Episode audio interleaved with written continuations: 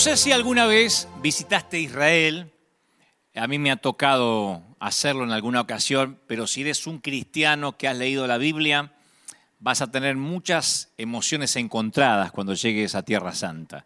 Algunas muy lindas y otras no tanto. Algunos que hemos leído las escrituras sentimos decepción la primera vez que vamos a Israel. No es algo que se cuenta mucho en público, pero es algo que me tocó vivir y que me consta que lo han vivido otros hombres y mujeres de Dios que han ido por primera vez.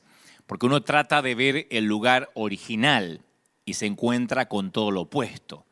A excepción de, no sé, el mar de Galilea o lo que es estrictamente topográfico, el hombre lo ha tapado casi todo.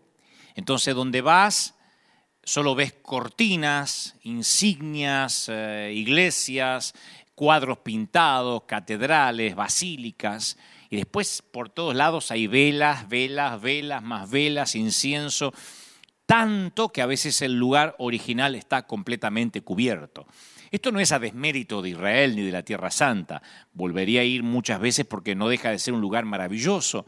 Nada más que estoy diciendo que uno sufre una decepción cuando quiere ir a un lugar histórico, eh, bíblico, del cual escuchó mucho, y uno ve que cuando llega al sitio hay una catedral, un santuario, una, una basílica, justo encima de lo bíblico. Tú te imaginas que vas a ir a Belén y ver un pesebre, y no, hay una basílica. Te imaginas que vas, no sé, al monte de la tentación y vas a ver un monte. No, hay una iglesia. Entonces, uno va ansioso por caminar a esos sitios del que tanto escuchamos y hay una basílica o una iglesia repleta de imágenes. Y la gente toma fotografías de los adornos, de las imágenes, eh, de los tapices, hay numerosos íconos y el crecimiento de siglos y siglos de veneración, pero se pierden lo más importante. Entonces cuando yo recordaba esto, pensaba que a nosotros en la vida cristiana nos puede suceder lo mismo.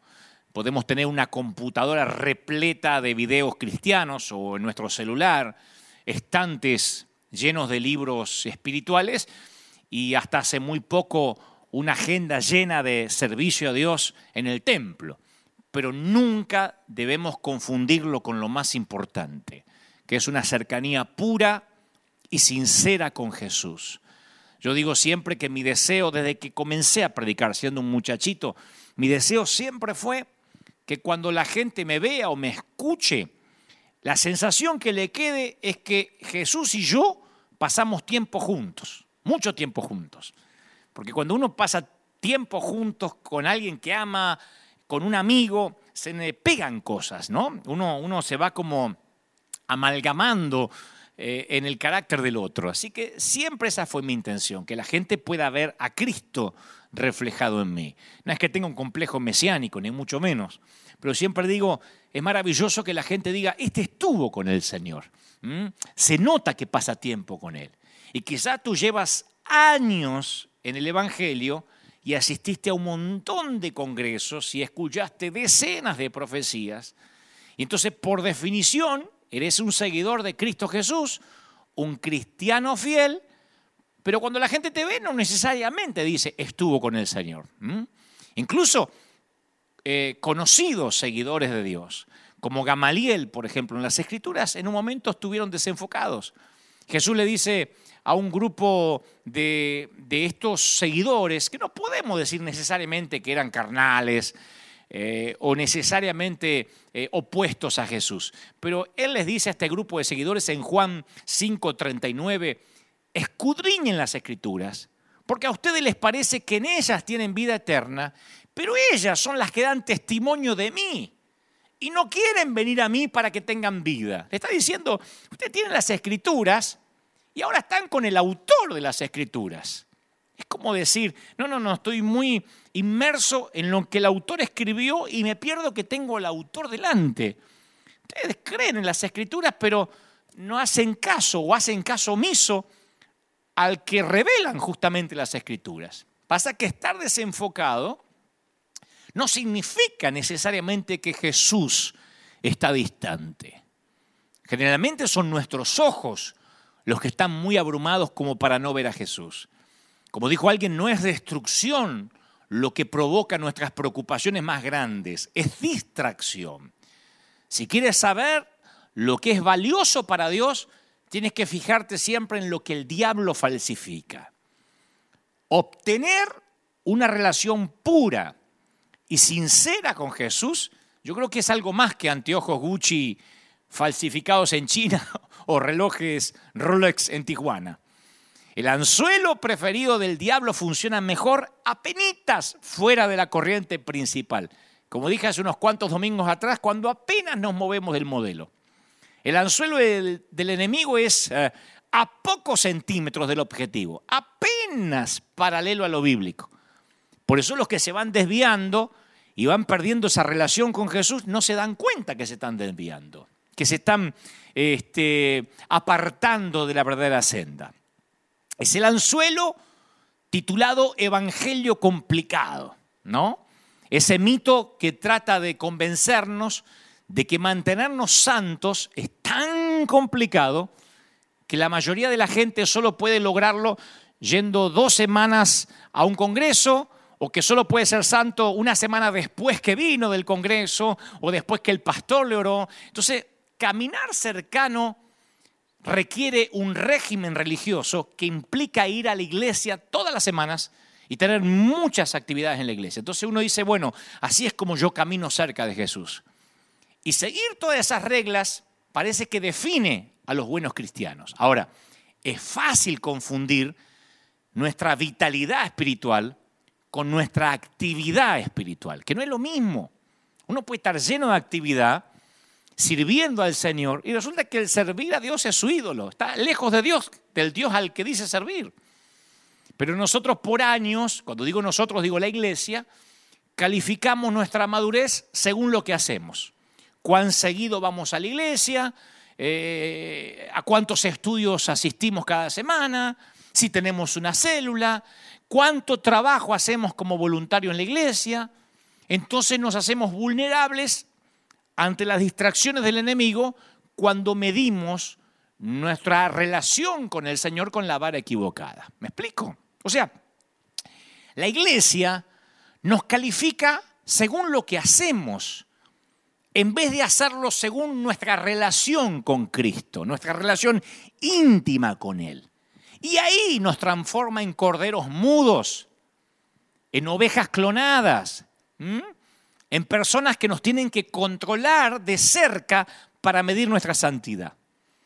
El apóstol Pablo, él mostró una marcada diferencia en esta forma de pensar. El hombre al que Dios escogió para redactar la mitad del Nuevo Testamento, lo resume en un mandato que dice, no dejes que el diablo te desvíe de lo puro y sincero de caminar con Jesús. O sea que Jesús no vino a complicar el Evangelio, vino a simplificarlo, sin comprometer la pureza, claro, sin comprometer la santidad. En el pasado los maestros religiosos con el fin de retener el control de la gente, sacaron a Dios del alcance de la gente común, que es, que es muy parecido a lo que sucedía en muchas de nuestras congregaciones poquito antes de la pandemia.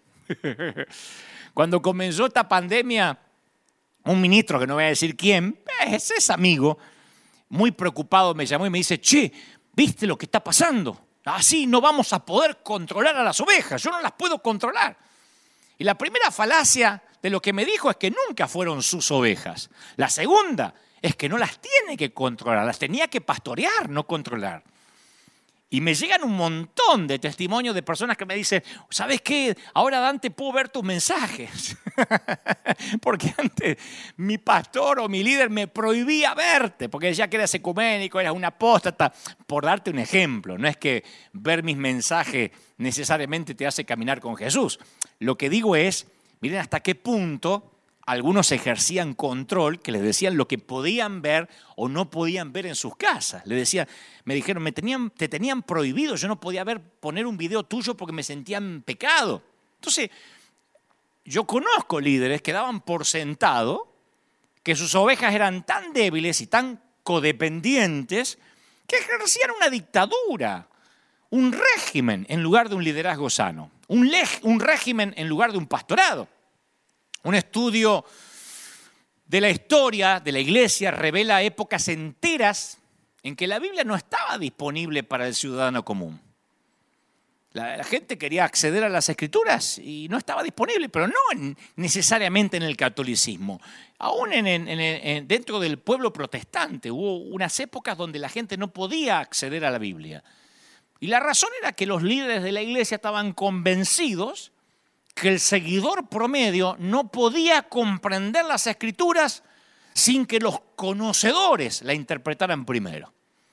Por eso digo que esta pandemia es una oportunidad única, fascinante, de ver a Jesús con ojos nuevos, de que el Espíritu Santo te dé una propia revelación de Jesús.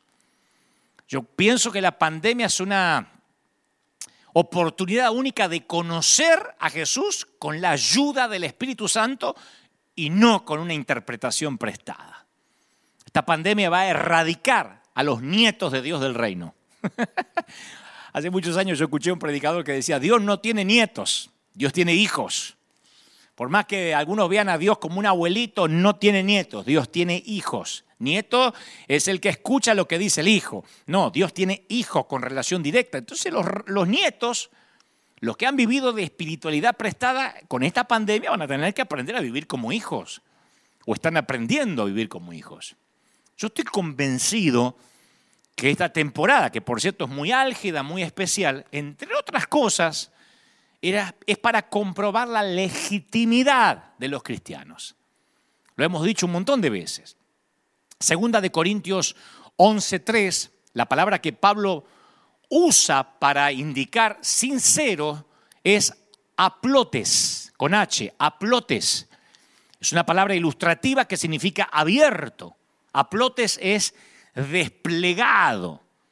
Y esa palabra Pablo la toma de los tejedores de tapices de esa época, que los desplegaban a la vista de todos para que el comprador del tapiz pudiera verlo completamente, no se lo llevaban enrollado y después se pegaban la sorpresa y tenían que ir a reclamar en asistencia al cliente. Entonces, él usa la palabra plotes porque él habla de ser sincero, desplegados. Ninguna relación se sostiene por la perfección, sino por la apertura, por la honestidad. Una pareja no se sostiene porque son perfectos ambos o uno de ellos, sino porque son sinceros. Entonces, abrirse es tener un corazón que le permita a Dios mostrarnos que incluso antes de esta pandemia muchos estaban yendo a la deriva y de alguna forma Dios permite que se cierren los templos, algunos para que se den cuenta que no estaban firmes, otros para que se afirmen de verdad, en el deseo de Dios de corregir nuestra dirección, sabiendo que nos ama, porque su amor no, no, no ha disminuido. Algunos dicen, ¿será que Dios está enojado y por eso permitió esto? No, yo no creo que su amor, yo creo que su amor no ha disminuido en absoluto hacia nosotros. Yo soy papá. Sé que hay papás y mamás mirándome ahora y sé lo que sienten, lo que siente un papá, una mamá. No cambias nunca el amor por un hijo. Nada de lo que yo haga puede hacer que él me ame más ni que me ame menos. Hablamos eso cada semana, los últimos domingos. Pero se requiere una generosa cantidad de humildad para entender nuestras propias debilidades y decir, Señor, en esta temporada trata conmigo. No puedes decir que buscas a Dios si no persigues la verdad, porque rara vez encontrarás aquello que no estás buscando. Entonces Él nos llama a vivir con todas las luces prendidas, con todas las ventanas abiertas, aunque la autenticidad le siga molestando y le cause urticaria unos cuantos. Él llama a vivir como un libro abierto, decir, este soy, eso es lo que Dios nos ha hablado estos fines de semana, decir, este soy, Así soy, Señor, sé propicio de mi pecador. La iglesia debiera ser el sitio más auténtico del planeta, no el más hipócrita. Y ahí cuando uno vive a ventanas abiertas y con la luz encendida, tarde o temprano la oscuridad se disipa por el resplandor, por su luz. Primera de Juan 1.7 dice, pero si vivimos en la luz, así como Él está en la luz, tenemos comunión unos con otros y la sangre de su Hijo Jesucristo nos limpia de todo pecado. O sea que la luz se vuelve intimidante y a veces tenemos miedo que, que deje expuesta nuestra humanidad, que descalifique nuestros esfuerzos por servir a Dios. Pero esto se trata de vivir vidas abiertas, permitir que su luz nos limpie día tras día. La autenticidad y el vivir abiertamente molesta. A mí me lo dicen todo el tiempo en las redes sociales. ¿Por qué contesta así? ¿Por qué dice eso? Ellos lo pueden decir, pero pretenden que yo sea hipócrita, ¿no? Efesios 5:8 dice, "Porque ustedes antes eran oscuridad, pero ahora son la luz del Señor." Entonces vivan como hijos de luz. Porque todo lo que la luz pone al descubierto se hace visible. Entonces la luz es algo que tenemos que administrar bien. Si usamos cualquier cosa que es buena, pero de manera incorrecta, lo que fue diseñado para ser bueno puede destruir. Como siempre digo, un cuchillo sirve para cortar una onza de pan, pero puede ser usado para asesinar. Con la luz puede pasar igual, como sucedía con los antiguos fariseos. El mal uso de las escrituras arruinó muchos futuros, desperdició el potencial de mucha gente. Dicho sea de paso, los fariseos todavía viven, ¿eh? están bien. en el primer siglo uno los reconocía por sus vestimentas, por sus hábitos, las patillas rizadas, así, largas túnicas, sublimes oraciones que los identificaban como la élite religiosa. Pero hoy los fariseos son mucho más sencillos. Se visten y actúan como tú o como yo, trabajan en empleos como el nuestro, asisten a los colegios mismos que llevamos a los hijos, se presentan como líderes, como voluntarios, asisten a las iglesias. Los fariseos modernos trabajan duro para seguir las reglas, las doctrinas, los credos, no han desaparecido. Y hacen grandes esfuerzos para estar en lo correcto, eh, pero estar en, lo correcto no está mal. Porque uno dirá, pero está mal querer la santidad, eh, ambicionar la sana doctrina. No, es el modo en que manejan su estar en lo correcto lo que está mal. Esas frases pueden sonar como trabalengua, pero nunca estás más cerca de estar equivocado como cuando estás convencido de estar en lo correcto. Lo voy a decir otra vez para que lo tuiteen. nunca estás más cerca de estar equivocado como cuando estás convencido de estar en lo correcto. ¿Alguna vez conociste a alguien así? Tan tan seguro de estar en lo correcto que cualquier otra opinión la descartan automáticamente. Y así se justifica el enojo y también la falta de respeto y los adjetivos y el odio visceral, porque si no se piensa como ellos, te vas al infierno. Entonces los líderes religiosos de la época de Jesús estaban seguros de estar en lo correcto. No es que odiaban a Jesús porque tenía un tema de piel contra él. Ah, el tipo nos cae gordo, como dicen en México. Ah, nos cae mal. Ellos estaban convencidos que estaban en lo correcto. Los fariseos estaban convencidos de que Jesús era un rebelde que agitaba multitudes. Entonces su sentido de sana doctrina o de ley divina hizo que el odio la calumnia, la falta de respeto y hasta la muerte fueran aceptables. Ellos gritaron, crucifícalo. Ellos creían que en pos de la ley, de la sana doctrina, había que matar. Entonces en cada uno de nosotros, como dijo alguien, y yo no me lo olvidé más, en cada uno de nosotros hay un pequeño fariseo esperando crecer. un grupo de, de líderes religiosos lleva a los pies de Jesús a una desaliñada mujer sorprendida en adulterio. Se los conté en varias ocasiones y sé que todo el mundo conoce la historia. Y querían poner a Jesús a prueba. Jesús sabía cuándo trazar líneas y cuándo construir puentes. Porque dice la palabra que él dibujaba sobre la arena. Yo creo que trazó una línea en la arena. Yo me gusta pensar que él trazó una línea en la arena para diferenciar a los dos grupos apoyó las demandas de la ley, pero llamó solo a quienes no tenían pecado a cumplir con los requisitos de esa ley. Él dijo, ok, fenómeno, hagan lo que dijo Moisés, el que esté libre de pecado, el que no tenga un muerto en el placar, en el closet, que tire la primera piedra. Entonces cuando uno se acerca a Jesús, uno aprende cuándo trazar líneas y cuándo construir puentes. Y yo quiero que el que tenga oídos que oiga, como decía el Señor. Porque si ignoras esto, vas a trazar una línea donde deberías construir un puente. O vas a construir un puente donde deberías trazar una línea. Un síntoma, a mi humilde criterio del fariseísmo, es cuando comenzamos a juzgar a otros según sus actos, pero a nosotros nos juzgamos según las motivaciones. Yo dije esto el domingo pasado. Bueno, el otro está haciendo mal, pero yo no lo quise hacer. Bueno, el otro es un chismoso, pero yo lo conté para que estemos orando. bueno, aquel murmura contra el pastor, pero lo mío es desahogo en familia. Entonces le cambiamos la semántica a lo que hacemos nosotros para que no suene a pecado, pero al otro le ponemos la letra escarlata de pecado, ¿no? Ese es el primer síntoma. Juzgamos al otro por lo que hace y a nosotros por lo que eh, en realidad queríamos hacer. No es lo que quise hacer. Un segundo síntoma es cuando estamos convencidos de que a Dios les disgustan o les molestan las mismas personas que nos disgustan y nos molestan a nosotros. Si a mí no me cae bien, a Dios tampoco le cae bien.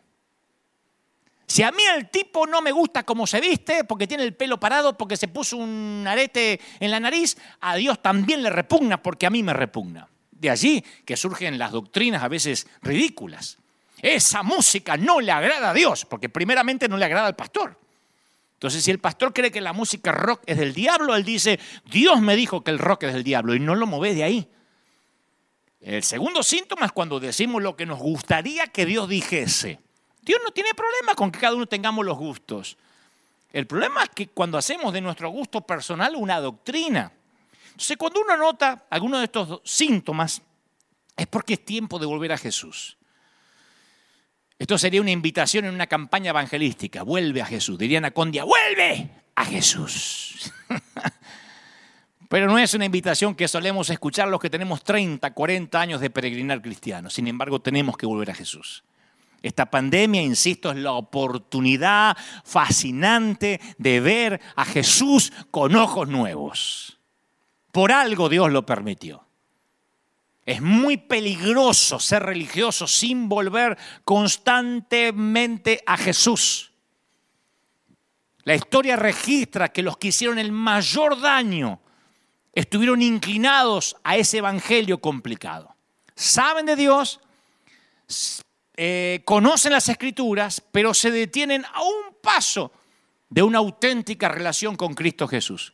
Conocen la Biblia de portada a portada, pero cuando los ves tú no dices, oh, este estuvo con Jesús, se parece a él. No, saben lo suficiente como para calmar sus conciencias y justificar sus actos de matar a los infieles.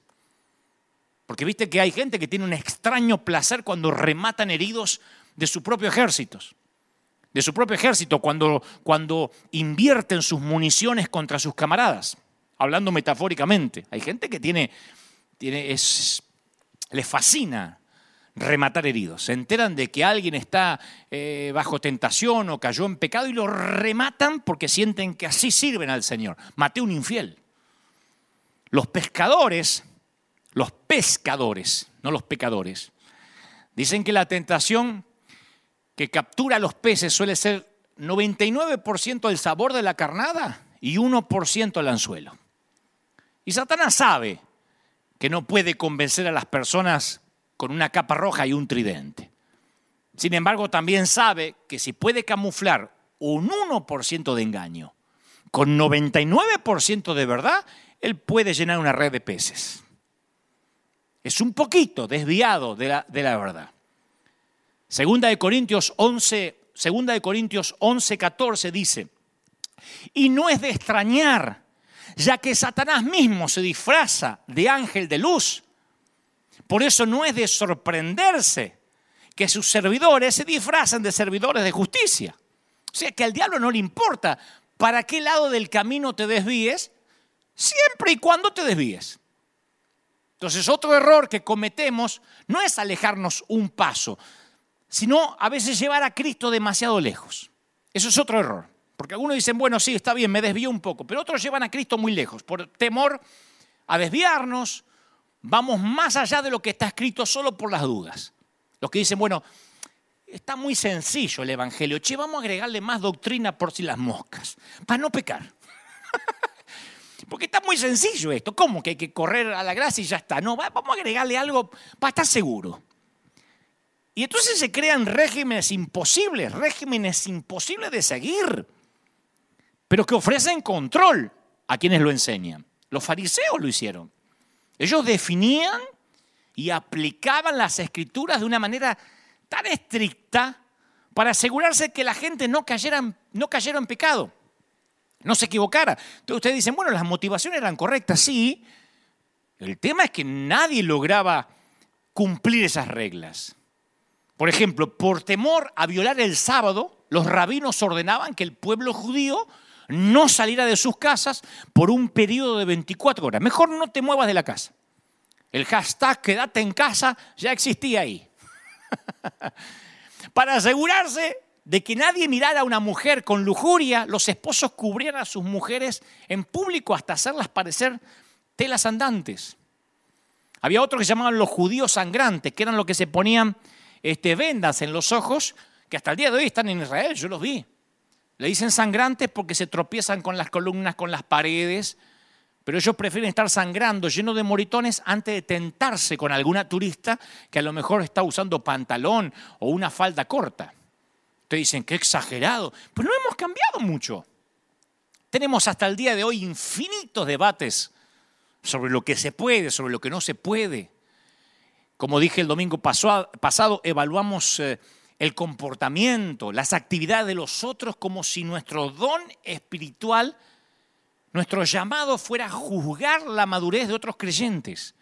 Esta semana, José Luis Rodríguez, el famoso cantante, el Puma, a lo cual tenemos una amistad de años, porque allá en el año 1997 me llamó por teléfono, habló con el presidente de la nación de ese entonces de mi país para que yo comenzara en televisión sin tener ninguna obligación. Él movió sus contactos, sus influencias. Yo le debo siempre esa conexión divina y además es un hombre al que quiero mucho. Estuvo a punto de morir hace relativamente poco por un efisema pulmonar, tuvo trasplante de los pulmones. En ese, en ese, eh, en ese desafío que tuvo, en ese encuentro casi con la muerte, tuvo un reencuentro con el Señor muy fuerte que me consta. Y hace poco publicó un libro y me dice, querido Dante, ¿me ayudarías a publicitarlo? Es un libro donde cuento mi historia, mi testimonio. Yo publiqué en las redes esta semana que el Puma había sacado un nuevo libro. Yo digo, pobre Puma que no haya leído los comentarios, porque 10 de cada 10, 9 era que primero se reconcilie con sus hijas. Que ese hombre, antes de llenarse la boca, le, pida perdón a las hijas.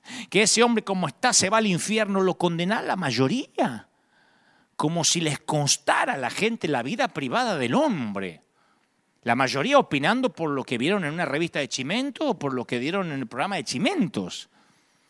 Entonces, en una recomendación de una página cristiana, yo pedí que la gente iba a decir que bueno, alguien que estuvo oliendo la muerte regresó y ahora da testimonio. No, no, no, no, que se reconcilie con sus hijas, decían todos los que seguramente tienen una familia perfecta y que les consta qué pasó en la casa del Puma y que ellos no le van a perdonar al Puma, es de hecho ya lo están mandando al infierno a menos que ellos vean una foto que les certifique que perdonó a las hijas.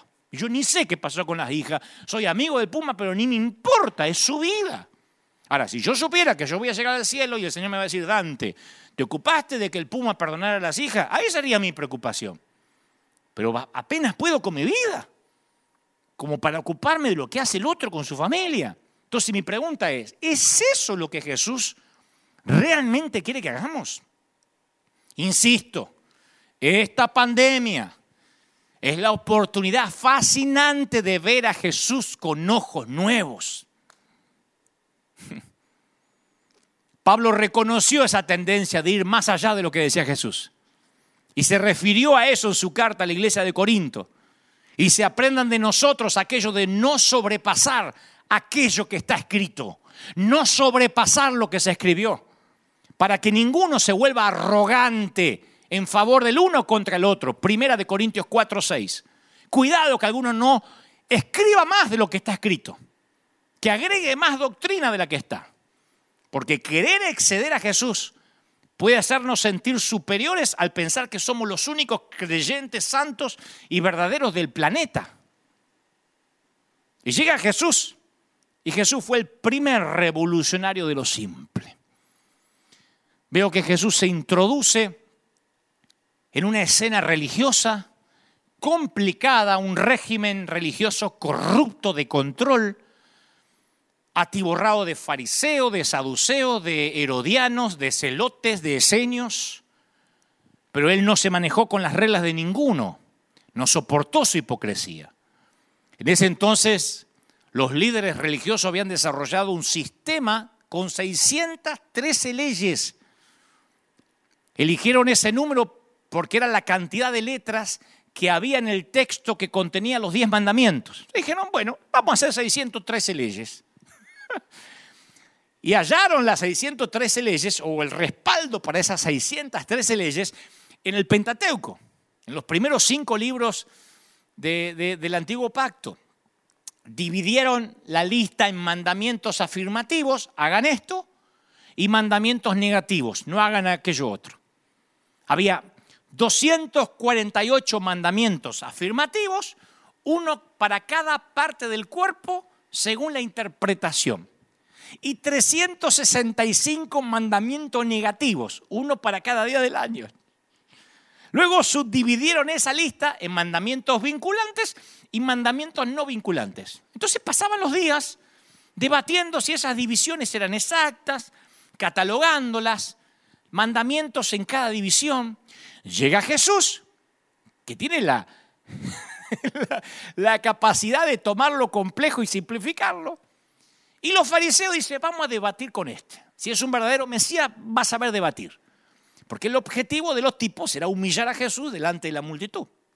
Entonces eligen al más sagaz que había entre ellos, especialista en leyes, para abordar a Jesús. Y delante de todos le dice, hey, a tu criterio, ¿cuál es el mayor mandamiento de la ley?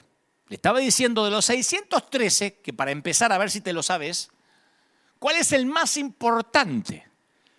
Y el Señor responde, ama al Señor, tu Dios, con todo tu corazón, con toda tu alma, con toda tu mente. es el primero y el más importante. El segundo se parece a ese. Ama a tu prójimo como a ti mismo. De estos dos mandamientos, le dice el Señor, le agrega, depende toda la ley y los profetas. Pa, toma, en tu cara. Él dijo que la ley, y le agregó los profetas, se resume en esta frase simple y perfecta. No bajó el nivel de la ley, tampoco la abolía. Él captó la totalidad del espíritu de la ley, toda su esencia en una sola frase. Dijo que todo dependía de eso. Resumió 613 mandamientos en dos. Por eso lo querían matar. Tomó los, otros tipos ahí con la calculadora. Hoy, hoy cuál tocaba. No, hoy no era este, el otro. ¿Cuáles son los vinculantes? No, los vinculantes. ¿cuáles? Y Jesús dijo, no, son dos nomás. Amá a Dios y amá a la gente. Tomó la complejidad de la ley y la hizo simple. Entonces los tipos decían, no, no puede ser. Nos, nos matamos estudiando para no pecar. Y este lo reduce a eso, amar a Dios. Jesús era un, rabino, un maestro. Y, en la cultura judía, cada rabino tenía un yugo de enseñanza. ¿Qué era el yugo? Las instrucciones, el contenido, la doctrina, el mensaje. Entonces muchos rabinos ponían yugos de enseñanza sobre las personas que eran imposibles de acatar, porque era un legalismo extremo. Y esos yugos apartaban a las personas de la gracia en vez de atraerlas. Esos yugos oprimían y agotaban a las personas. Entonces un día Jesús le dice a la multitud, en Marcos 11, 28, se vengan todos los que están cansados y agobiados. Es como que yo dijera, los que en esta pandemia están aburridos en la casa y ya no soportan ver las mismas caras, vengan, ¿quién no vendría? Carguen con mi yugo y aprendan de mí, que soy apacible, humilde de corazón. Aparte, mi yugo es liviano, suave, mi carga es liviana. O sea, su enseñanza estaba en abierto contraste contra los rabinos de la época. Porque Él no te ofrecía una larga serie de, de doctrinas, reglas, rituales, reglamentos. Él ofrecía gracia. ¿Qué ofrecía Jesús? Una simple relación con Dios. Y muchas de nuestras iglesias, poquito antes de que estallara la pandemia, estaban atiborradas de actividades. Tanto que la gente le costaba hallar al simple y poderoso mensaje de Cristo. Amarlo a Él y amar al prójimo. Las iglesias están tan saturadas, o estaban hasta hace muy poco, tan saturadas de cosas, que muchas personas estaban ocupadas en hacer la iglesia en lugar de ser la iglesia. Hasta escuché por ahí que algún ministro vago en algún momento inventó la frase, se calcula que una hora de sermón es igual a ocho horas de trabajo forzado. Lo inventó un vago con la excusa de trabajar una hora a la semana. El Señor dijo, mi yugo es fácil. Ahora resulta que para ellos predicar son ocho horas de cargar bolsa en el puerto. Vamos, seamos serios.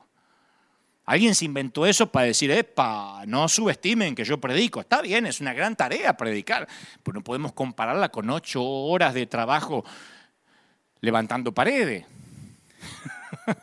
El Señor dijo, mi yugo es fácil. Mateo 23, Jesús le dijo a los fariseos que eran como un vaso decorado pero que por dentro está sucio, sin higiene. Les dijo que eran como sepulcros pintados, ataúdes de lujo. Le dijo, usted tan brillante por fuera, presentable, pero bajo la superficie, ¿saben qué hay? Muerte. Bajo la superficie, la nada. Igual que muchas iglesias. Porque el activismo es un gran disfraz para la falta de vida. La complejidad es una buena forma de cubrirlo todo. Las iglesias pueden llegar a ser ataúdes elegantes. Una iglesia llena de actividades es el mejor escondite para un muerto. Yo pensaba que la iglesia muerta es una iglesia que entras y hay, hay alguien cantando, dice, qué muerto, no hay alabanza. No, una iglesia muerta puede ser una iglesia con alabanza, con candela, con sabor, azúcar, todo bailando, con mucha actividad y ahí están escondidos los muertos. Una gran actividad no produce cambios en la vida. Da la impresión de que suceden cosas, da la impresión de que hay vida tiene nombre de que vive, pero está muerto. Un voluntario de una congregación me comentó hace poco, dice, en esta pandemia me di cuenta que estaba muerto.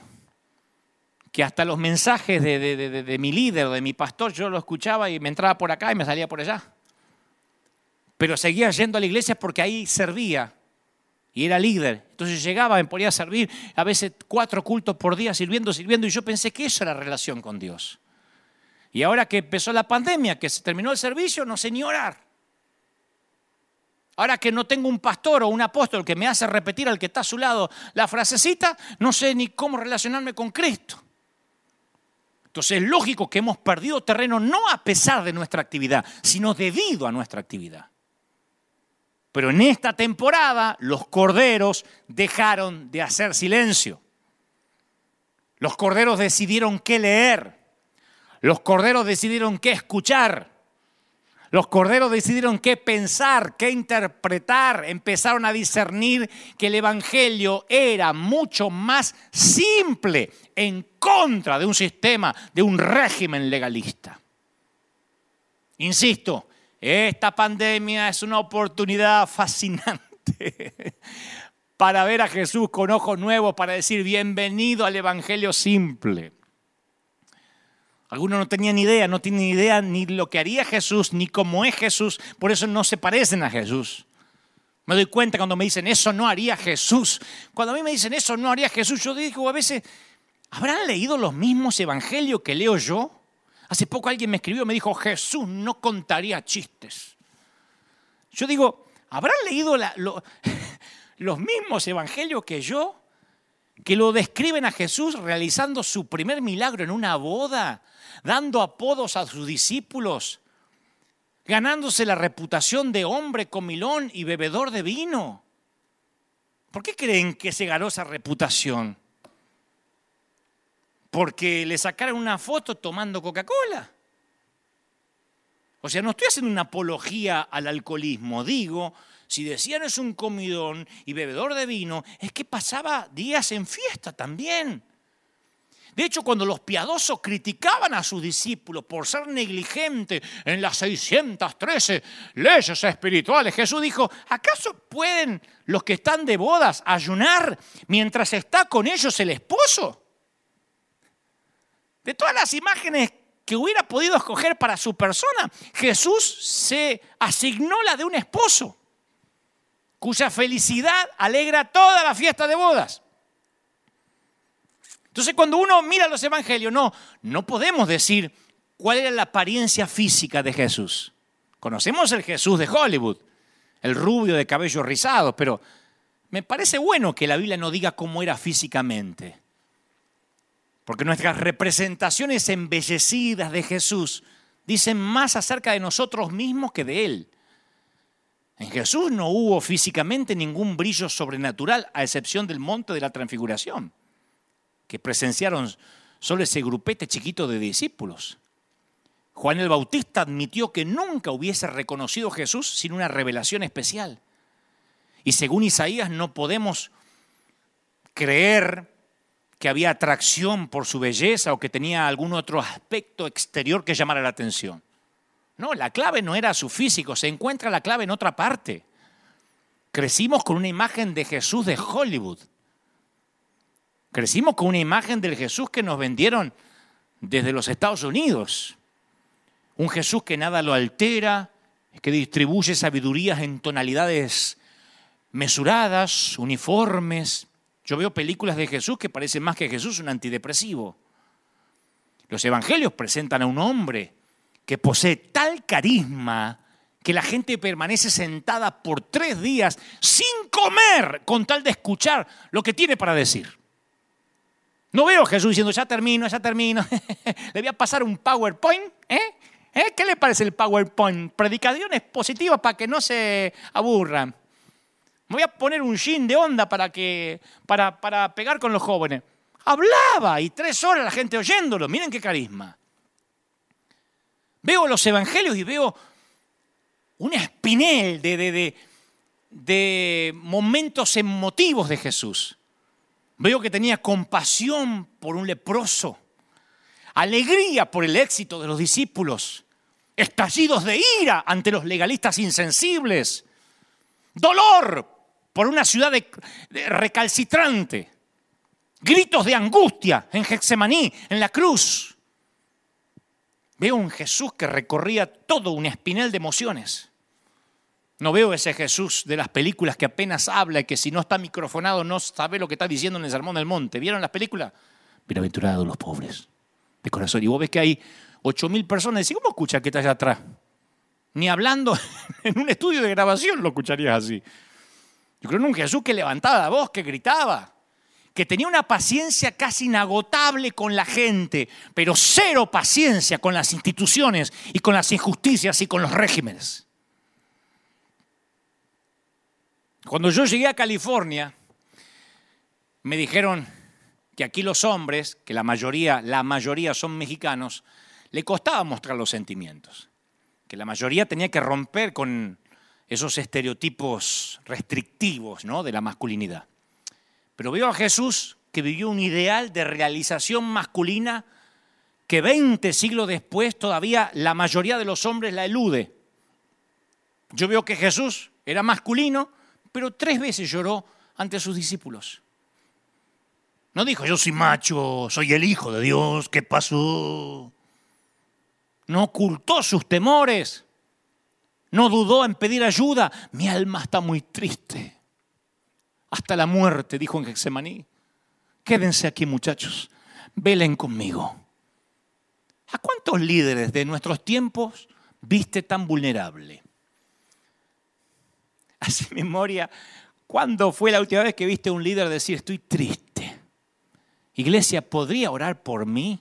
No. Hoy los líderes es, aleluya, estoy sintiendo un cohete acá atrás que me... Uy, y uno los ve como, wow, es un Power Ranger. Jesús diciendo, estoy triste, el Hijo de Dios, cuando lo tuvo que decir. A diferencia de la mayor parte de los líderes que conozco, a Jesús le encantaba alabar a otras personas. Cuando hacía milagros, a menudo procuraba que el resultado se lo atribuyera al receptor. Tu fe te ha hecho salva. No, tú no, tu fe. Le dijo a Natanael, eres es un verdadero israelita, de quien no hay engaño. De Juan el Bautista dijo que nadie mayor que él había nacido de mujer. Al volátil Pedro lo llamó la piedra.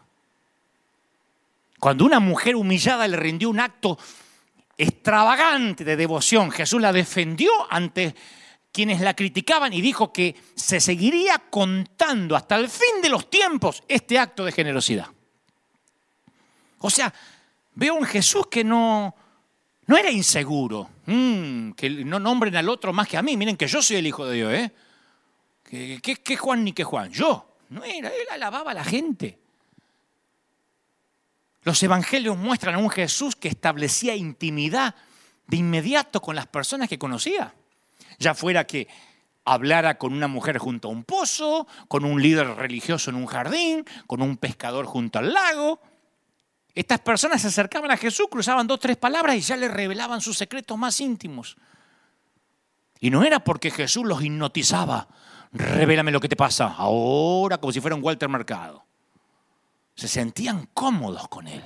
Uno no abre el corazón ante un religioso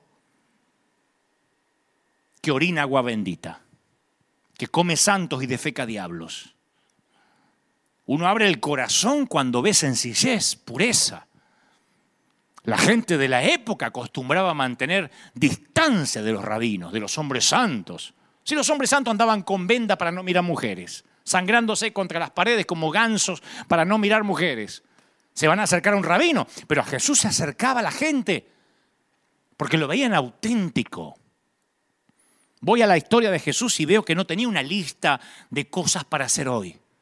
Participó en fiestas de bodas que duraban días, se dejaba distraer por cualquiera que se le cruzaba por el camino, ya fuera una mujer con flujo de sangre, un mendigo ciego que andaba clamando a voz de cuello.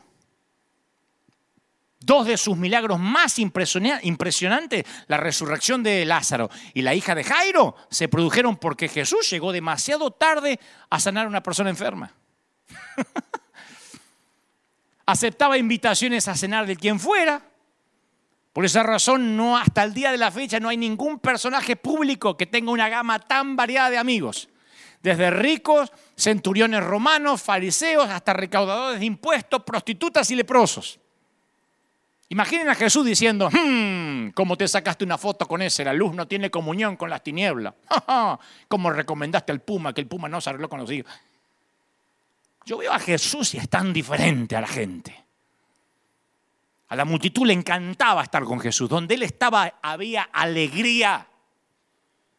Donde él estaba había alegría, había fiesta, no había religión. ¿Cómo lo sé? Porque soy papá de nenes chiquitos. Y mis hijos donde no hay alegría no quieren estar y los niños se desesperaban para estar con él.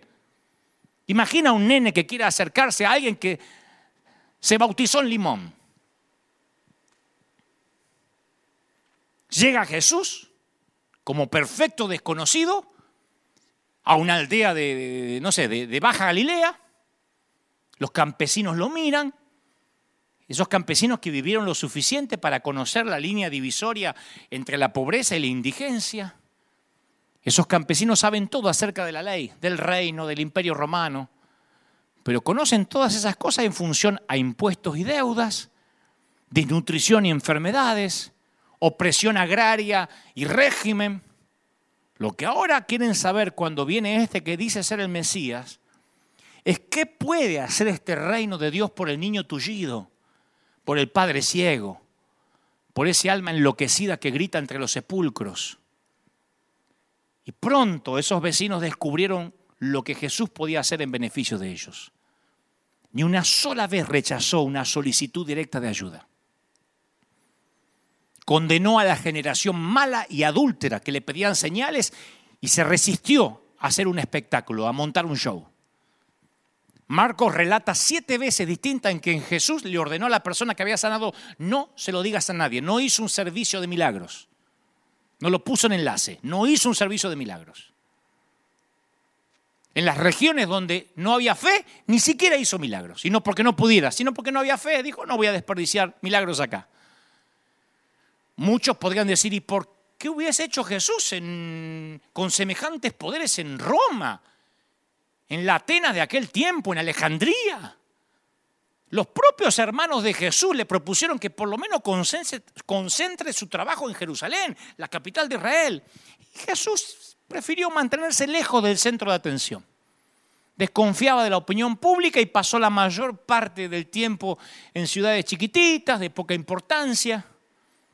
Cuando su primo, Juan el Bautista, que languidecía en la cárcel, tuvo dudas acerca si Jesús de vera era el Mesías o era un impostor, él le dio este mensaje a los discípulos de Juan, parafraseándolo a Dante habla hoy.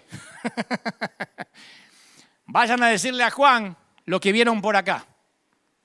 Díganle que hay personas que vendieron sus perros guía y que se dedican ahora a contemplar los pájaros. Díganle que hay personas que han cambiado sus bastones de aluminio por botas para escalar montañas. Díganle que los parias se han convertido en gente con esperanza. Jesús vino a la tierra lleno de gracia y de verdad. Eso dice San Juan, lleno de gracia y de verdad. Y esa frase resume su mensaje. Primero, gracia. A diferencia de quienes trataban de complicar la fe y de petrificarla con legalismo, Jesús predicó un sencillo mensaje, Dios te ama y tienes que amar a Dios. Punto. Sin razón alguna. Él dijo que Dios nos vino a ofrecer su amor sin costo, sin condiciones, sin 613 leyes, pagado por la casa. La casa paga. ¿Cuándo fue la última vez que fuiste a un restaurante y te dijeron, la casa paga? Te comiste todo y vino el, el mozo, el camarero, y dijo, tranquilo, la casa paga. ¿Cuándo? A mí me ha pasado que alguien me invitó de otra mesa, pero que la casa paga, acá la casa paga. Pecaste, la casa paga. Y a pesar de este énfasis en la gracia, nadie pudiera acusar a Jesús de suavizar la santidad de Dios. Porque estos días también me llenaban de mensajes, vos no hablas de la santidad. Él, ¿Cómo que no? A ver, Jesús, había, había, había 613 leyes y más antes que viniera Jesús. Si uno malinterpreta el mensaje de la gracia, piensa, ah, vino Jesús y dijo, no, no importa lo que haga, viví como quiera. Él niveló al homicida con el chismoso. Jesús niveló al adúltero con aquel que solo fantasea con una mujer con mirarla. O sea que van todo preso. Él niveló al ladrón con el que solo codicia con robar. O sea, del punto de vista de Jesús, complicó la ley. Porque los tipos decían, yo no, hombre de una sola mujer, yo no robo. Yo no adultero. ¿Qué? Bueno, pero son chismosos, celosos, envidiosos, da lo mismo. Sed vosotros perfectos como vuestro Padre que está en los cielos perfectos. Son palabras de Jesús, no de Moisés. Así que Jesús estableció una norma que nadie tampoco iba a poder cumplir. Los obligó a todos estos santurrones a correr a la gracia. Al nivelar al chismoso con el homicida, o al celoso con el fornicario, obligó a que todos los religiosos necesitaran gracia por más 700 leyes que cumplieran. Lo mismo que pasa ahora. Ay, ¿cómo puede ser que el fulano de tal parece que se divorció? Yo tengo la familia ideal, las pongo en Instagram todas las navidades. Chismosa, lengua bífida, poniendo toda la diarrea verbal en cuanto pueda en cualquier red social de cualquier hombre de Dios. Ah, pero tiene el matrimonio perfecto. Jesús niveló el adúltero, el que se divorcia, el fornicario con el chismoso. ¿Qué estoy diciendo? Que lo complicó. Y les dijo, ven, ni ustedes tapándose los ojos para no mirar mujeres, ni vistiendo a sus mujeres como Batman para que no les reconozcan. Estoy creativo, ¿eh? ni ustedes pueden conservar la santidad sin gracia. Por eso los llevaron a la cruz. Porque los trató de pecadores, porque le dijo, ustedes están ciegos, pobres y desnudos. Y no se lo dijo a la adúltera, a la mujer samaritana, al leproso ni a la prostituta. Se los dijo a los santos, a los que estaban empoderando en un congreso dentro de, de la iglesia dentro de la sinagoga. Le dijo, tan ciegos, pobres y desnudos. Les dijo la verdad. Tan iguales que los que están afuera. Todos necesitan gracia. Y ellos estaban dispuestos a escuchar cualquier cosa, menos que ellos necesitaban gracia. No. Cristo no iba a morir por ellos, iba a desperdiciar su sangre en ellos, porque ellos ya eran santos por la ley. Ese Jesús, audaz. Jesús nunca retrocedió ante un conflicto. A veces a mí me ponen, Jesús se quedaría callado. Es una locura. Se enfrentó con quienes los interrumpían, con los mofadores de todas las clases. Dio órdenes directas a los demonios, espíritu mudo y sordo. Sal de él y no entres más. Qué interesante que los demonios nunca dejaron de reconocerlo como el santo de Dios o como el Hijo del Altísimo. Qué interesante que quienes pusieron en duda su identidad fueron los fariseos. Un demonio es mucho más sabio que un religioso, siempre. Mi problema no son los demonios, porque los reprendo y listo. y aparte los demonios saben a quién temblar. Un demonio siempre es mucho más sabio que un religioso. Entonces yo veo la vida de Jesús con ojos nuevos y no puedo negar las agrupaciones de espectadores, los círculos que se, que, que se formaban a su alrededor, igual que la iglesia hoy. Estaban los más alejados el círculo exterior, los mirones, los curiosos, los boyeristas, tratando de descifrar a Jesús. Esa multitud servía para proteger a Jesús, porque los enemigos decían, el mundo entero va tras él, no podemos detenerlo. Así que esa multitud, de alguna forma, eran utilitarios a Jesús. Eran los mirones, los que estaban ahí, ni tan comprometidos para acercarse mucho, ni tan indiferentes como para irse demasiado lejos. Sobre todo los patriotas judíos que estaban deseosos que Jesús anunciara una revuelta contra Roma, ¿no? Y Jesús me di cuenta que nunca toma en cuenta ese grupo periférico. Nunca va a buscar al que mira de lejos. Algo más cerca, había un centenar de seguidores sinceros. Algunos eran compañeros de viaje, se habían unido, dice las escrituras, después del arresto de Juan el Bautista. Los discípulos de Juan se quejaron de que todos habían ido con Jesús. Y como rechaza la popularidad, Jesús dirige, la mayor parte de sus comentarios no a las masas, sino a los que buscan la verdad. Y entonces veo en las escrituras que constantemente empuja hacia un nivel más profundo de compromiso con palabras que ponen a la gente siempre a decidir en encrucijadas. No pueden servir a dos señores. Sirvan a Dios o sirvan al otro. No pueden servir a dos. Tienes que amar a tu enemigo, colocar la mejilla otra vez, tomar la cruz. ¡Oh! Y esa última frase, tomar la cruz, no era una metáfora. ¿eh? Junto a los caminos de Palestina, los romanos acostumbraban a crucificar a los peores delincuentes como una lección práctica para los judíos. ¿Qué clase de imagen mental iban a crear en sus mentes esos seguidores con semejante invitación? Tomen la cruz. Querían una revuelta contra Roma, no una procesión de mártires. Y Jesús repite más de una vez, el que haya su vida, el que la quiere proteger la va a perder, el que pierde su vida a causa de mí la va a encontrar.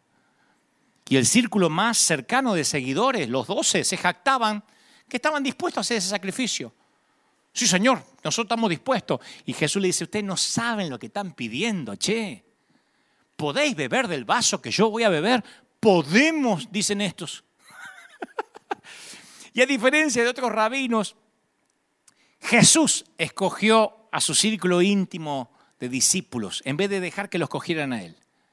Era tal el magnetismo de Jesús que con poquita frase lo persuadían a que abandonaran sus trabajos, sus familias y se le unían. Ustedes no van a ver que les predicaba dos horas y media para convencerlo, tenía un equipo de seguimiento, tres te llamaban en la semana para rematar la venta. Él te llamaba así, dice, sígueme, y dejaban las redes. Mirá, mirá qué magnetismo. Digo, porque siempre decimos tenemos que parecernos a Jesús. No tenían un grupo de seguimiento, discipulado, control de doctrina. Dos parejas de hermanos, Santiago y Juan, Pedro y Andrés, trabajaban juntos en barcas de pesca, los invitó, abandonaron el negocio después que Jesús les dio el día de pesca de más éxito de toda su vida. Decirle a un empresario hoy que llega Jesús hace que la empresa empiece a facturar a lo loco y dice, ahora déjale venir. ¿Estás loco? Ahora no. Pedímelo cuando la empresa esté fundida, no cuando me vaya bien. Todos menos Judas Iscariote provenían de la provincia natal de Jesús, Galilea. Judas era de, de Judea, lo cual hasta demuestra cómo se había extendido la reputación de Jesús. No había redes sociales. Y a mí me desconcierta la extraña mezcla de estos doce, porque de eso también tiene que ver con ver la Biblia con ojos nuevos. Tiene que ver con con esos corderos improbables, con esos ungidos menos pensados, con esa gente rota. Simón el celote pertenecía al grupo que se oponía violentamente a Roma. Mateo era recaudador de impuestos. Lo había contratado el gobernante marioneta de Roma. No veo a ningún estudioso como Nicodemo, ni un tipo rico que bancaba, que soportaba el ministerio como José de Arimatea, que formaran parte del grupo de los doce. Hoy José de Arimatea sería parte del BOR oficial, si es el que tiene plata. Metieron en la mesa chica. Hay que mirar muy a fondo para encontrar alguna capacidad de liderazgo en estos doce. De hecho, el rasgo más característico de los discípulos parece que era el espíritu de estupidez. Era el único que los, que los mancomunaba. Jesús le vivía diciendo, ¿hasta cuándo voy a estar con vosotros? ¿Hasta cuándo os voy a soportar? ¿Cómo tengo que decírselo? Lean esa frase de Jesús. ¿Cuántas veces os tengo que decir? ¿Qué tengo que hacer para que me entiendan? Me hace acordar a mí cuando tenía que, dar alguna directiva a la iglesia, a los líderes, pero ¿cómo lo tengo que poner con manzanitas? Y después veo a Jesús y digo, pobre, también Jesús tuvo que pasar por eso.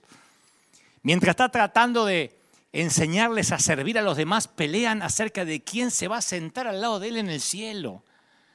Y esa limitada fe a veces exaspera a Jesús.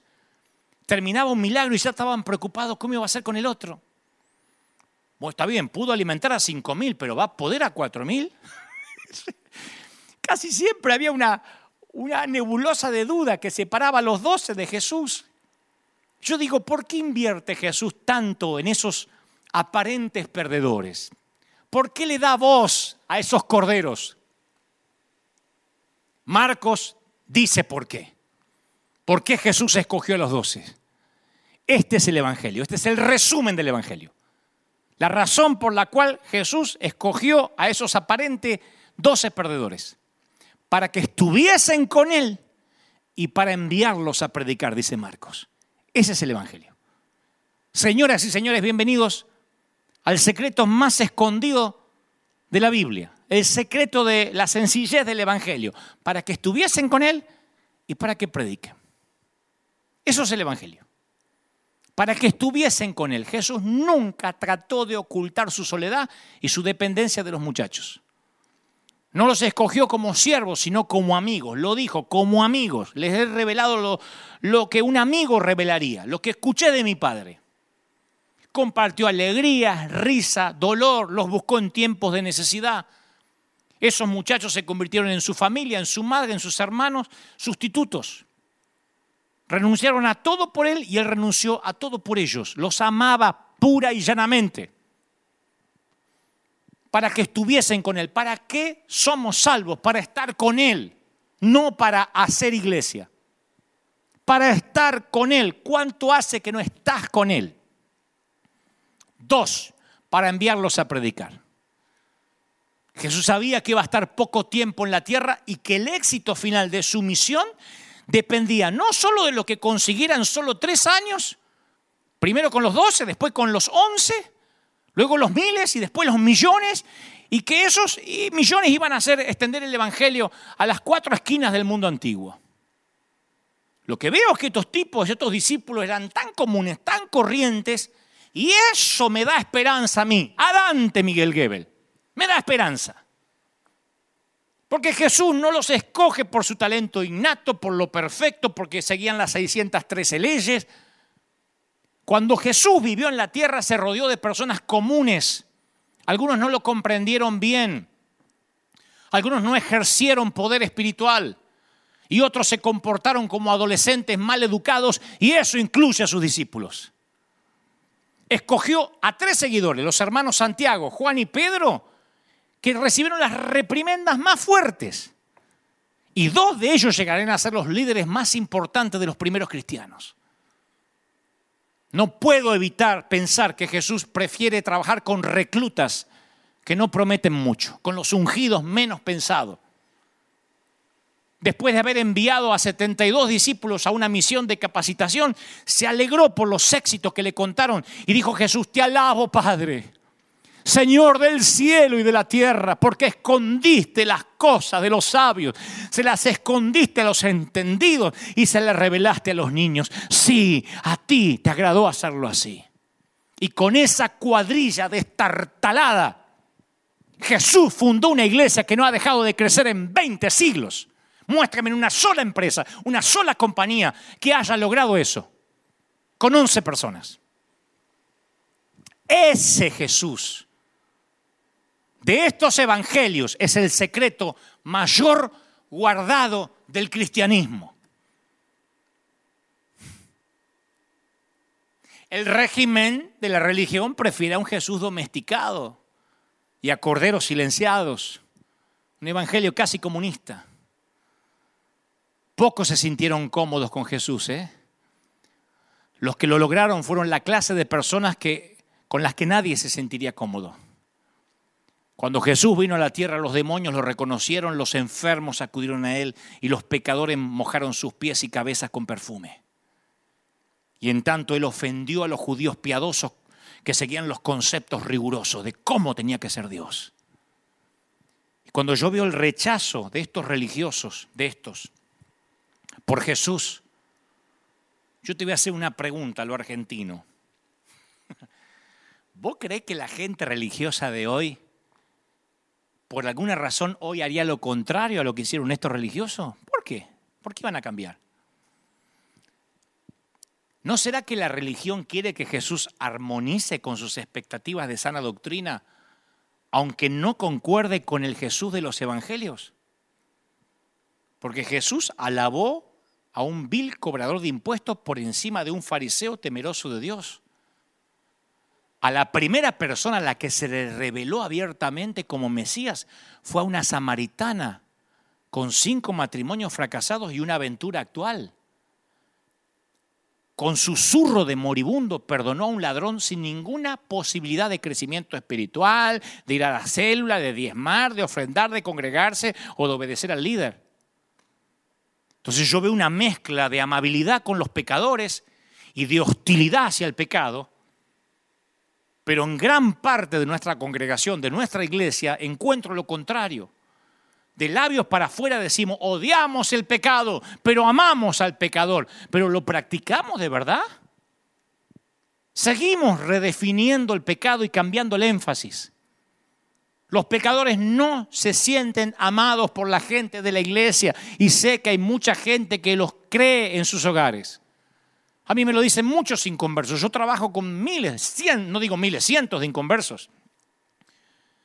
Hay uno muy famoso que me suele decir siempre, yo veo como ustedes se liquidan en las redes sociales por sencillos temas de doctrina. A mí me matarían antes de entrar. Entonces algo no está funcionando bien. Cuando yo veo las instrucciones de culto en un libro como Levítico, me parece un manual que parece que es un manual para manejar material radioactivo. Trae solo corderos inmaculados al tabernáculo. No toques el arca. Deja siempre que el humo la cubra. Si alguien mira el arca, adentro se muere. No entra nunca al lugar santísimo, excepto el sumo sacerdote una vez al año. En Yom Kippur hay que atarle una cuerda al tobillo de manera que si comete un error y muere adentro, se le pueda sacar el cuerpo para afuera. Los discípulos crecieron en un ambiente como ese no podían pronunciar nunca el nombre de Dios. Tenían que cumplir el código de purificación siguiendo la ley mosaica. Daban por sentado como la mayor parte de las religiones de la época que el culto incluía sacrificios, algo tenía que morir. Y su Dios había prohibido sacrificios humanos y por esto, en un día de fiesta, Jerusalén se llenaba de balidos, de quejidos, de un cuarto de millón de animales que iban a acabar en el altar del templo.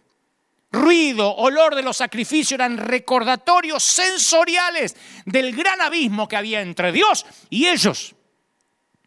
Y ahora los seguidores de Dios se reunían, cantaban himnos, se dirigían a Dios con la palabra Abba. ¿Dónde está el temor, el protocolo que se exigía al acercarse al Mysterium Tremendum? Nadie traía animales para ser sacrificados, la muerte ya no formaba parte del culto, excepto cuando recordaban el sacrificio de Jesús en la cruz. Jesús hizo cambios de cómo vemos a Dios aproximó a Dios a la gente. A los judíos que conocían a un Dios distante, Jesús trajo el mensaje de que Dios se preocupa por la hierba del campo, alimenta a los gorriones, sabe la cantidad de cabellos que hay en la cabeza de la gente.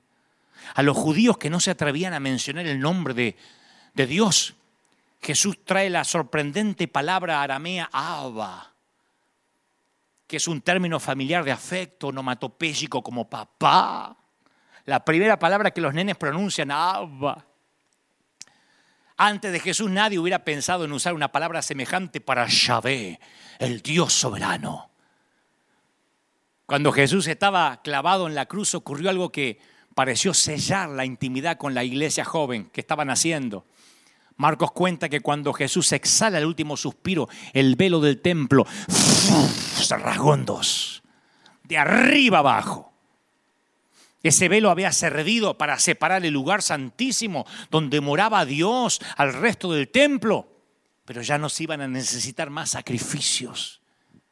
Ningún sumo sacerdote tenía que entrar temblando. Todos nosotros, tú, yo, hemos vivido bajo esta intimidad y la tomamos como algo normal. Hola, ¿cómo te va Jesús? Yo escucho gente decir, hola, ¿qué tal flaco Jesús? ¿Cómo te va Dios, barba? Olvidamos lo que le costó a Jesús ganar eso para nosotros. Corderos comunes y corrientes, acceso a la presencia de Dios. Conocemos a Dios como Abba, gracias a Jesús. En una de las últimas frases Jesús pronunció, antes de morir, Padre, perdónalos. A los romanos, a los líderes religiosos, sus discípulos que se habían escapado. Perdónalos porque no saben lo que hacen. Jesús había vivido entre nosotros y ahora entendía. Yo en estos días hasta veo la cruz con ojos nuevos.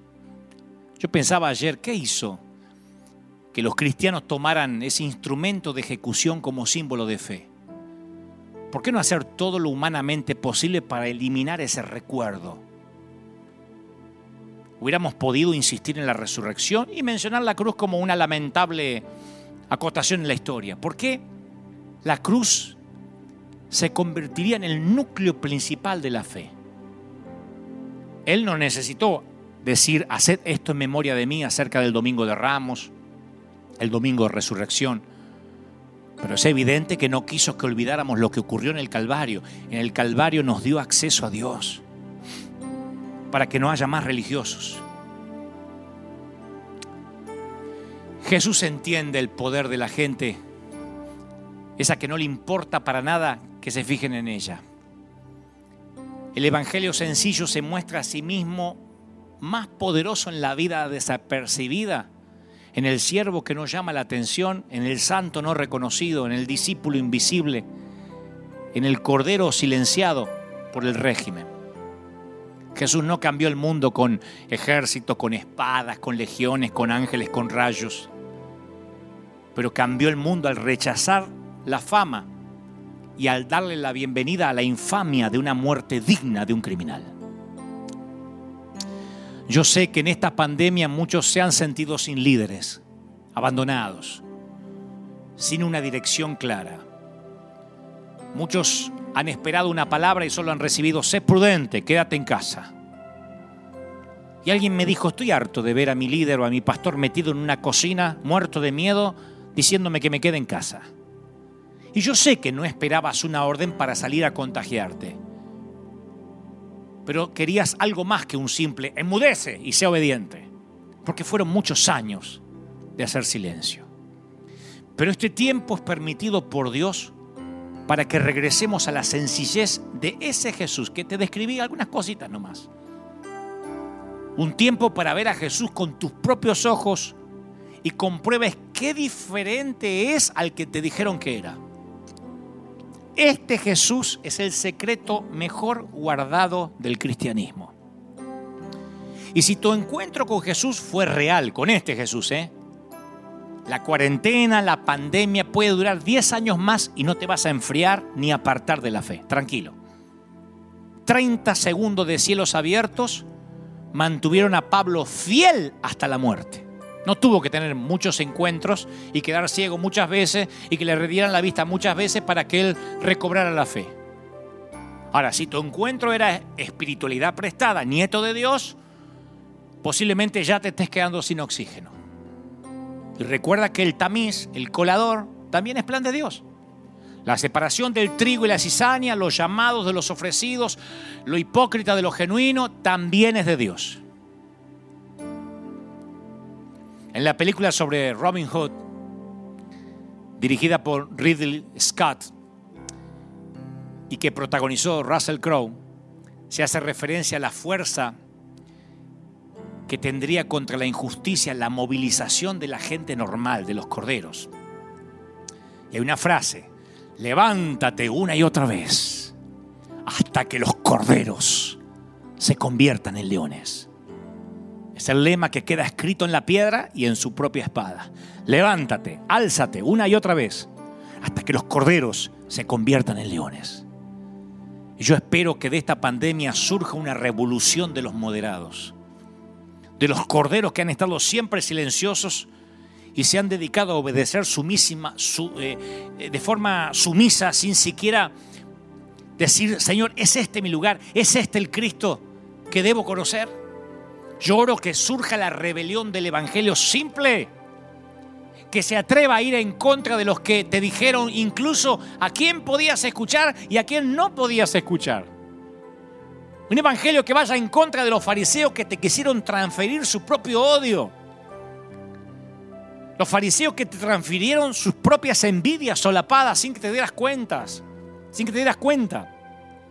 Se tienen que levantar subversivos que miren con ojos nuevos a Jesús rebeldes, que nunca más se dejen alimentar por palabritas de, de, gente que simplemente le dice palabras positivas. Se tiene que levantar un ejército de gente que no repita lo que otros le dicen que tiene que decir. Que no te digan que estás empoderado cuando en realidad estás controlado. Depende de nosotros si nos vamos a convertir en leones o no. Señoras y señores, esta pandemia no solo trajo enfermedad y muerte. Esta pandemia tuvo algo positivo, tiene algo positivo. Le puso punto final al silencio de los corderos. Y yo sé que hay mucha gente muy madura de ese lado. Lo que pasa es que te habían hecho creer que no gente que va a buscar a Dios por su propia cuenta, gente que está teniendo un encuentro real estos días, pero no por mi mensaje, lo está teniendo en su habitación, en su recámara, leyendo las escrituras. Dios permita que vuelvan los templos abiertos pronto, pero si no ocurre, Dios levantará un ejército de gente que dejó atrás esos tiempos de estar mudos esos tiempos de obedecer sumisamente sin siquiera pensar si realmente estaban siguiendo al verdadero Jesús. Es tiempo de volver al Evangelio sencillo. Es tiempo de volver al Evangelio simple. Di conmigo, Señor Jesús, te recibo como mi suficiente Salvador. Entra en mi vida. Anota mi nombre en el libro de la vida. Perdona todos mis pecados Gracias Señor por este encuentro real contigo. Quiero conocerte más. Quiero estar cerca del secreto mejor guardado. Jesús, Ayúdame a conocerte más. Entra en mi corazón. Caminemos juntos. Hagamos juntos este viaje. Perdona mis pecados. Yo no puedo hacerlo ni cumpliendo todas las leyes del mundo. Dile al Señor, necesito tu gracia. Dile, vamos. Líderes, pastores, ungidos, dígale, necesito tu gracia. Dile como dijo el Señor en Gexemaní, estoy triste, necesito tu gracia. Bendito sea el Señor. Y quiero orar por todos los que ahora han decidido hacer un nuevo compromiso con el Señor como decimos cada domingo, a la gente de nuestra congregación, a los que son de la congregación virtual de otras partes del mundo, yo quiero que te pongas de pie a donde estés con tus papás, con tu mamá, con tu abuelo, con tus hijos, con tus nietos. Vamos a terminar orando. Vamos a pedir en los últimos minutos del servicio de hoy que Dios bendiga tu entrada, tu salida, tu acostarte, tu levantarte, te bendiga en el campo, en la ciudad, tus horas de trabajo, tus horas de descanso. Que Dios haga brillar y resplandecer tu rostro, pero que sobre todo las cosas conozcas al Jesús real. Sobre todas las cosas los corderos nunca más se queden callados y digan yo no descansaré hasta que Cristo se revele a mí. Y el Señor sale a tu encuentro ahora. ¿Pueden sentirlo? El Señor está saliendo a tu encuentro ahora. Yo oro por los que están ahora mirando en sus casas, en sus hogares. Oro por los que están cansados de luchar. Los que dicen, Señor, no puedo más. Ha sido una pandemia demasiado larga son cinco meses de lucha, he perdido empleo, estoy en crisis matrimonial. El Señor me dice, gente rota, por ti, por ti es que di mi sangre en la cruz del Calvario. No te confundas, yo no vine por los sanos, yo no vine por los santos, yo vine por los enfermos y por los pecadores. Te ama el Señor. ¿Cómo no te va a amar el Señor? ¿Cómo va a perder el interés en ti si como dije la vez pasada, Él te tiene esculpido en sus manos. Oro por los que están ahora en distintas partes del mundo. Oro por los que han bajado los brazos. El Señor me muestra gente triste, gente que decía, yo no califico. Durante semanas el Señor me dice, habla de mi gracia, porque la religión ha quitado la gracia de los templos. Y el Señor dice, he aquí, yo te perdono. Sé que hay gente que se va a enojar con este mensaje. Sé que hay gente que va a decir, es liberalismo, pero el Señor me dice que te diga que el Espíritu Santo traerá convicción de que esto es palabra de Dios. He transmitido lo que creo, Él me ha dicho que diga. No he agregado, no he quitado a lo que creo es la revelación de Él. Y ahora yo oro para que el Espíritu Espíritu Santo llegue a lo más profundo de tu ser. Los que están en casa, los que están orando, los que están clamando conmigo. Vamos, es tiempo, dice el Señor, en que la gloria, mi gloria, haga habitáculo en tu habitación, en tu recámara, en la sala, en el patio, donde me estés mirando. Oro por todos los países de nuestra América, los países de Europa, Asia, África, Oceanía. Ahí está el Señor. Un viento de otra parte soplando Dios sobre los que habían perdido la fe, sobre los que habían perdido la esperanza. Me dice el Señor que te diga, no te entregues, no bajes los brazos, no te rinda gente rota, ungidos menos pensados. Te ama el Señor. ¿Cómo no te va a amar el Señor? Es este Jesús que te parece distinto al que te habían dicho, el que te ama. Es este Jesús el que busca, el que te llamó para que estés con Él y para luego comisionarte a predicar.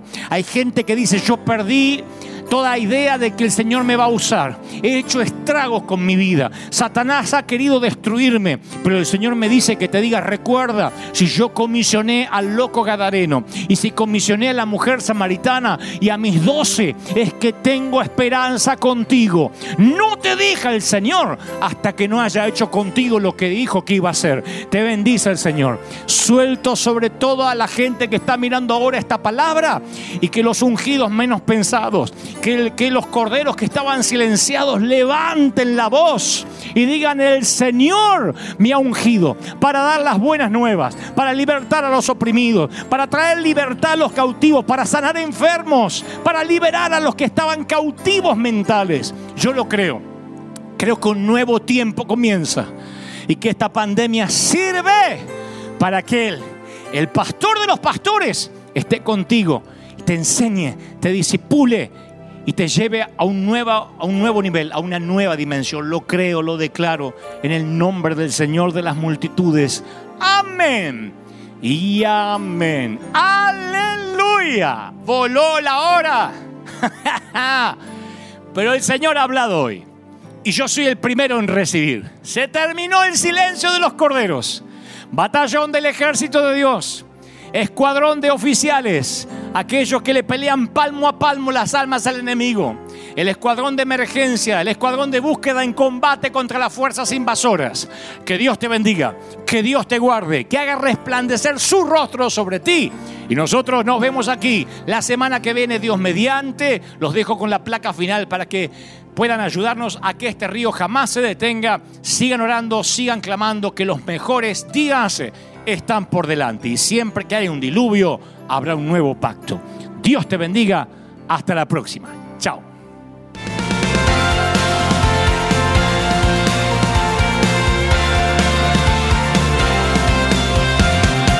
Apareciste una noche de soledad, abandonado y perdido te reconocí. Tu voz diciéndome no temas, yo estoy aquí Padre me envió por ti y me curaste las heridas, me sanaste mi Jesús. Todas mis cargas las dejaste allí en la cruz.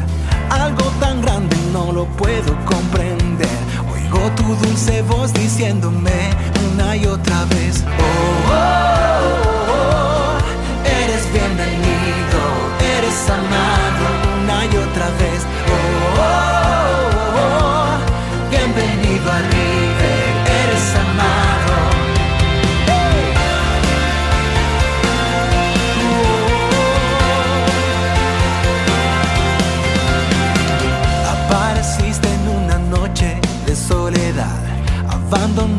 y perdido te reconocí. Tu voz diciéndome no temas, yo estoy aquí. El Padre me envió por ti. Me curaste las heridas, me sanaste mi Jesús. Todas mis cargas las dejaste allí en la cruz.